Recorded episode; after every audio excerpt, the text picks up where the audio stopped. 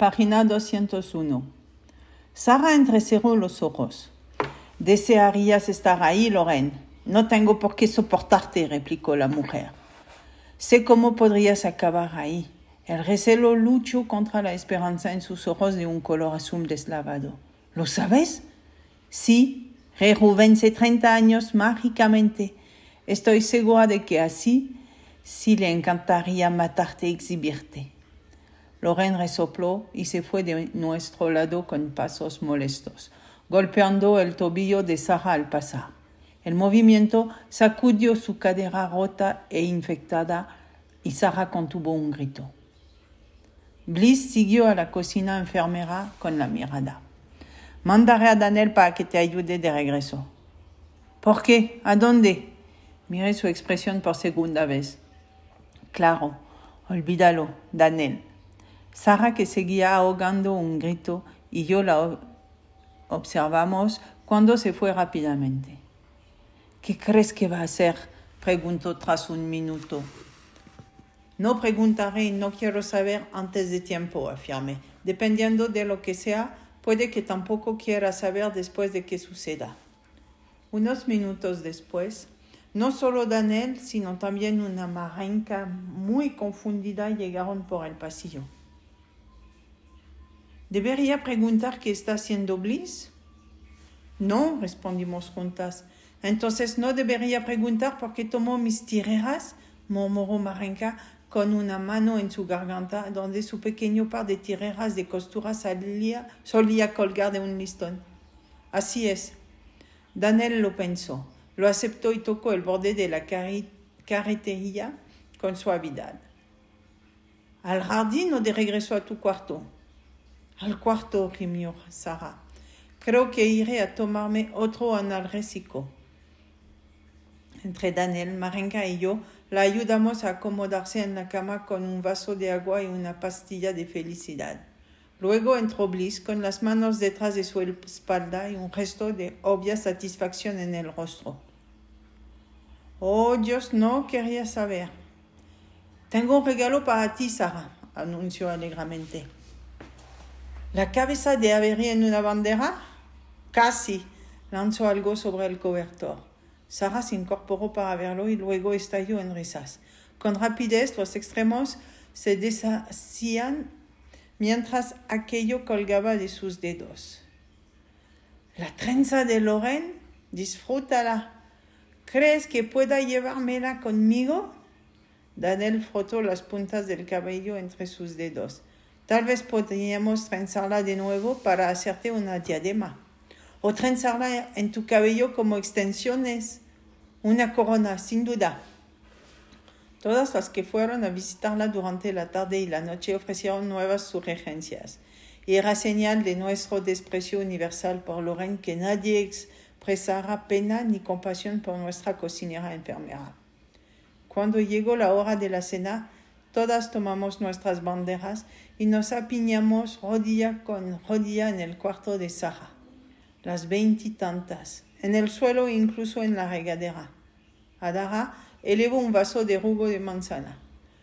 Por Sara, quien puede escupir semillas más lejos que nadie. Todas nos reímos, incluso Sara, que levantó su vaso de agua para corresponder al brindis. Luego se levantó, se levantó Nasira y creo que todas nos pusimos un poco nerviosas por eso. Nasira y Sara se llevaban tan bien como Avery y Desmond. Para Sara, ¿quién podrá ser una perra, pero es nuestra perra. Sara le mandó un beso. Era algo de locos. No creo que alguien ahí lo dudara. Era enfermo, terrible y profundamente retorcido, y aún así nos hacía sentir mucho mejor. Una por una, todas nos levantamos y hicimos un brindis por Sara, algunas en broma, otras en serio, y claro que hubo muchas lágrimas y aunque no las mías, pero quizás el jardinero tenía razón, quizás sí ayudó. Cuando fue mi turno, me puse de pie y elevé mi vaso de agua. Por Sara, quien nos dejará pronto, pero a quien recordaremos de una forma no aterradora durante el resto de nuestra vida. por más cortas que sean, agregó Bliss. Qué tan rodidas estábamos que nos reíamos de eso. Cuando todas tuvimos cuando todas tuvieron su turno, Sara levantó su vaso una vez más. Por Sara, susurró, porque cuando ella muera, Felicity Farrington descansará en paz al fin. Por Sara, murmuramos todas, y nos bebimos de un trago lo que había en nuestros vasos. Cuando llegó el jardinero, nos traía un vestido, no traía un vestido, sino a Desmond, y sonrió al vernos a todas juntas. Llegó el momento, señoritas. Lentamente, todas besaron a Sara, recorrieron sus banderas y salieron del cuarto en fila tras recibir un beso del jardinero en la mejilla. Yo esperé hasta el final, sosteniendo la mano sudorosa de Sara junto a su cama. Su peinado estaba coronado con la trenza con líneas plateadas de Lorraine. ¿Hay algo que pueda hacer? susurré. Metió la mano bajo su almohada y me dio una copia maltrecha, doblada, subrayada y terriblemente rayada de Sueño de una noche de verano. Me gustaba mucho el teatro en la prepa, dijo en voz baja. Cuando me secuestró en el parque, iba a ver a mis amigos para un ensayo. He pasado tres años escribiendo notas para una producción que nunca haré. ¿Crees que Bliss y tú podrían organizar una presentación para todas como una manera de recordarme. Tomé el libro y lo apreté contra mi pecho. Te lo prometo. Cuida a la siguiente chica e intenta no visitarme mucho, ¿de acuerdo? De acuerdo. Me atrapó en un abrazo apretado mientras enterraba sus dedos en mis hombros. Pese a lo tranquila que se veía, noté que temblaba.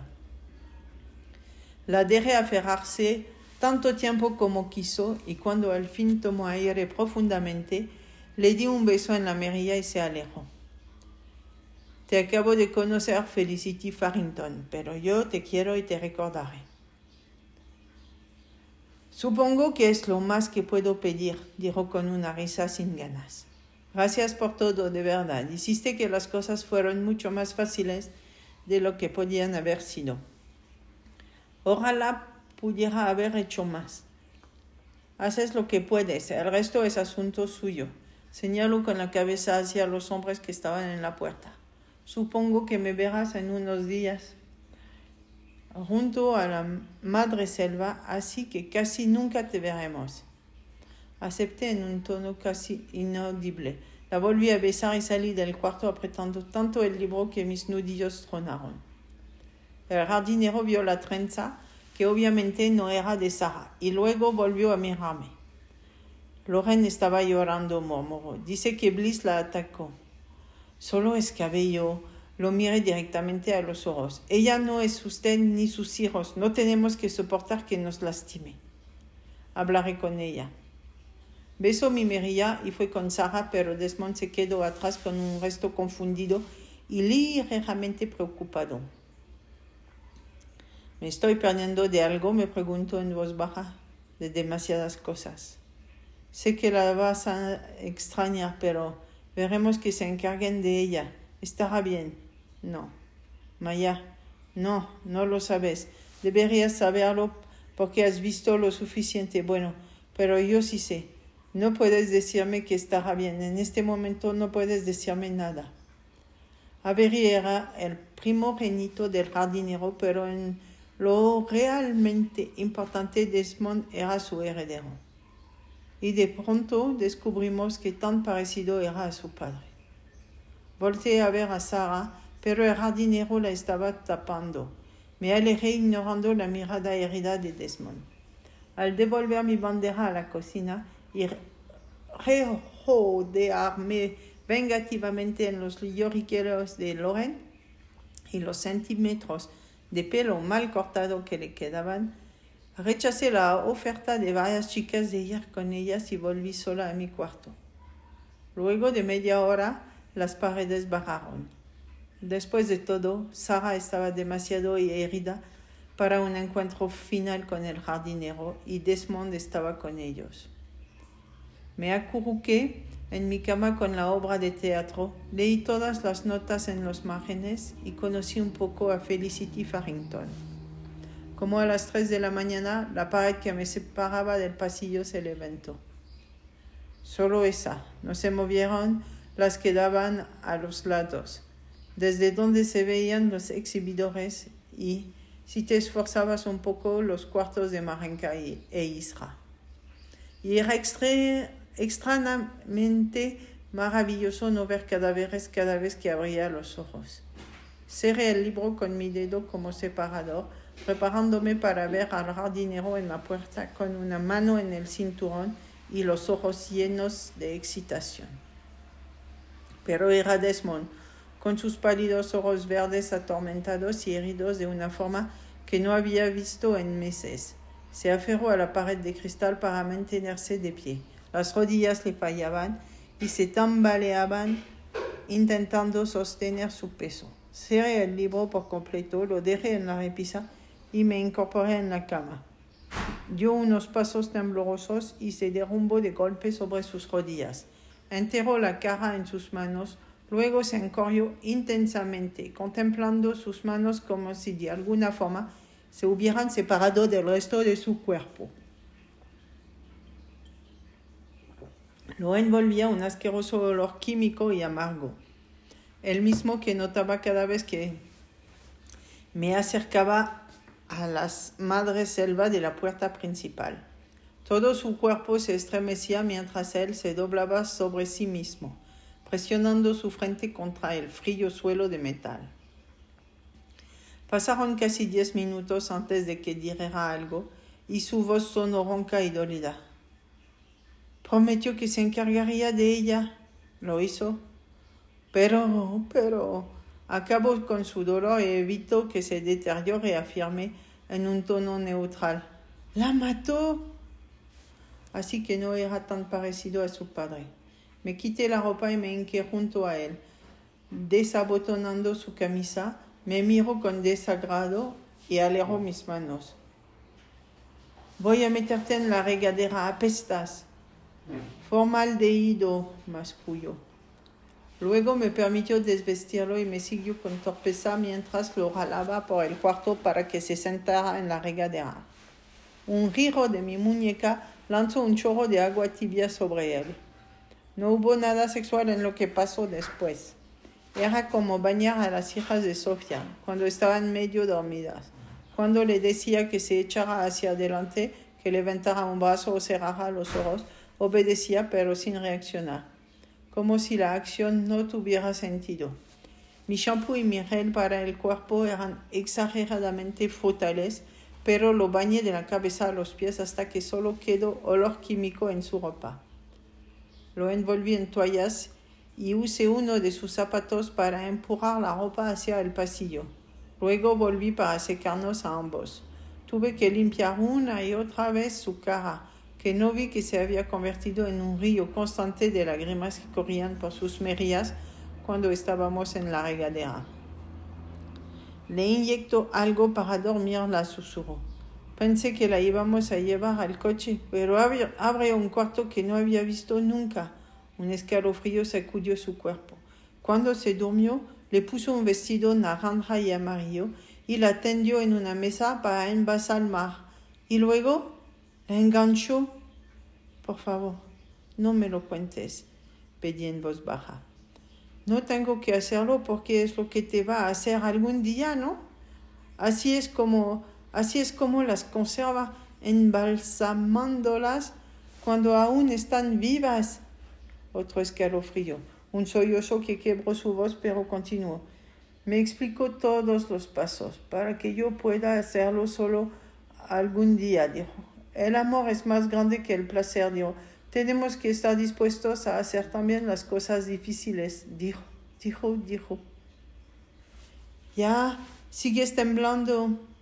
Me dejó llevarlo a la cama y cubrirlo con las cobijas y me senté junto a él sobre la cobija con las manos en mi regazo. Dijo que si de veras te amaba, no dejaría que nadie más que yo se encargara de ti. Des.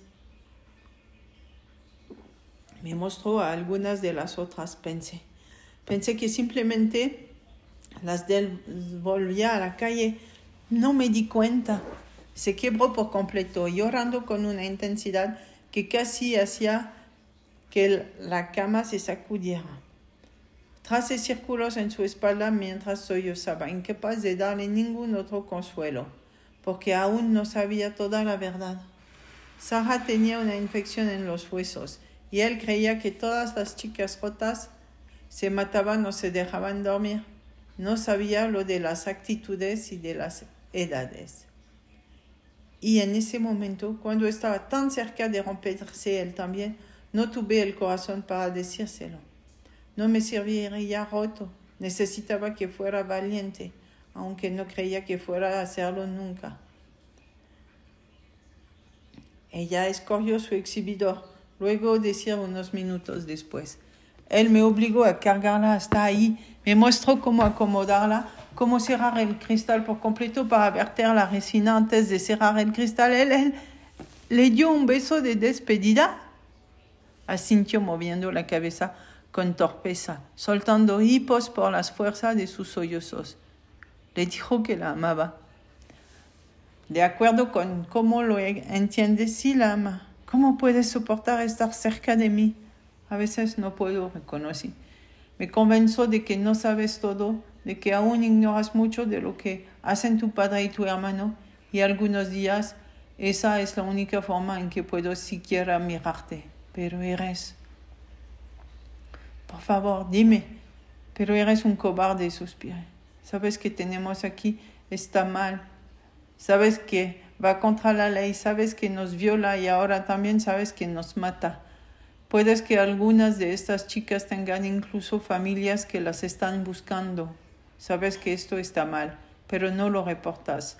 Dijiste que ibas a aprender a ser más valiente por mí, pero no lo has hecho. Y honestamente, no sé si puedas. Descubrir eso, que todo saliera a la luz, mataría a mi madre. Me encogí de hombros.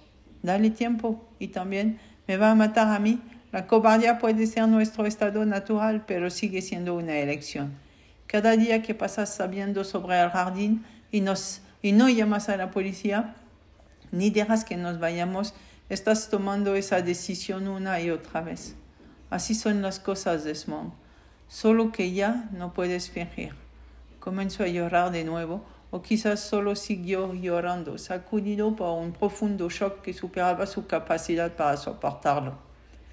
Pasó el resto de, su, de esa oscura mañana tendido en la cama en silencio, y cuando la luz llegó al jardín, recorrió su ropa con olor a formaldehído y se fue. No me habló durante semanas y solo fue al jardín una vez para ver a Sara después de que la resina se solidificó y la pared se levantó dejando su exhibidor a la vista. Luego todas las paredes se alzaron y la realidad que durante el verano parecía borrosa cayó con una fuerza ensordecedora. Éramos mariposas y nuestra corta vida terminaría en el cristal. Espera, creí que dijiste que las cosas cambiaron con Kelly, dice Edison. Sí, lo dije. A eso voy. Ah. La chica frota los pulgares contra el cuello del dragón azul y respira profundamente. Kelly llegó hace cuatro días. Me tomó un tiempo cumplir la promesa que le hice a Sara. El jardinero aceptó sin reparos conseguirnos todo lo necesario para representar sueño de una noche de verano. Cuando le diré para qué era, pero quería que se hiciera bien. Pidió toda clase de disfraces y le dio a Bliss una caja de arcillas que pesaba tanto como ella, para que nos hiciera coronas de flores. Repartimos los personajes y entramos, entrenamos a las chicas en el lenguaje de Shakespeare. Algunas ya habían leído una obra o dos en sus clases de literatura, pero la mayoría no tenía mucha práctica. Yo había vivido casi dos años con Noemi, quien andaba en ropa interior por todo el departamento leyendo soliloquios en voz alta mientras se lavaba los dientes. Sí, mientras se lavaba los dientes, por lo cual se tardaba una maldita eternidad. Cuando llegó la noche, el jardinero hizo que Loren preparara un banquete. servido a ambos lados del pequeño arroyo. Teníamos unas sillas extrañas, algo entre una autónoma y un puff, todas de colores brillantes, y traíamos un vestido de seda semi-transparente en hermosos colores que por una vez no tenía nada que ver con nuestras alas tatuadas. Yo iba a interpretar a Elena y el jardinero me dio un traje en tonos verdes, bosque y musgo, con una única capa rosa. Bliss usó ese color para hacer que mi corona de rosas de arcilla combinara. La mayoría llevábamos el cabello suelto bajo las coronas, solo porque podíamos hacerlo durante esa única noche. Había algo triste en nuestras risas mientras nos preparábamos. Lo estábamos haciendo por Sara, pero el jardinero lo había convertido en una gala, aunque sabía cuál era nuestro motivo. Estoy segura de que estaba convencido de que era una muestra de que éramos tan felices bajo sus amores cuidados que queríamos ofrecerle un espectáculo. Ese hombre tenía un talento asombroso para ver lo que quería. Ni siquiera notó que Loren había comprado una peluca para que pareciera que aún tenía cabello largo y bien cuidado, y él quisiera acariciarlo, pera loca, y convenció a Desmond para que asistiera. Creo que lo desconcertó la reacción de su hijo a la muerte de Sarah. Des era como su padre, pero no tenía su perspectiva. Desmond no podía evitar verlo como asesinato, aunque eso no lo impulsaba a tomar cartas en el asunto. Al final de la primera semana de silencio y ausencia de su hijo, el jardinero fue a mi cuarto antes del desayuno. Desmond parece estar muy decaído, anunció en cuanto me desperté un poco. ¿Se pelearon? Bostecé. Le está costando trabajo procesar lo que le pasó a Sara. Pero Sara está bien, ya no siente dolor parecía honestamente confundido. Cuando dijo que iba a encargarse de ella, Desmond pensó que significaba que la llevaría a un hospital. ¿Eso habría sido una tontería? ¿Hubieran hecho preguntas? Yo solo estoy traduciendo. Sí, claro, gracias, Maya. Estoy segura de que en las semanas siguientes hubo varias conversaciones entre padre e hijo de las que no me enteré pero Desmond apareció para la presentación luciendo como si no hubiera dormido ni un carajo. Debió de tener una exposición en clase de ese día porque llevaba su camisa de vestir, corbata y sus caquis. Claro, la camisa estaba desbotonada arriba, la corbata un poco suelta y las mangas enrolladas, pero aún así estaba más elegante de lo normal y de algún modo Sentí asco por mí misma ante el fugaz pensamiento de que el verde mar de su camisa le iba muy bien a sus ojos. Le costaba trabajo mirarnos directamente, en especial a mí. Le había contado a Bliss lo básico de nuestra última discusión durante una noche en que hicimos galletas con chispas de chocolate falsas para engañar a Lorraine. Ella se encogió de hombros y dijo que hubiera sido menos amable que yo. Dado que las galletas de arcilla fueron su idea, no lo discutí.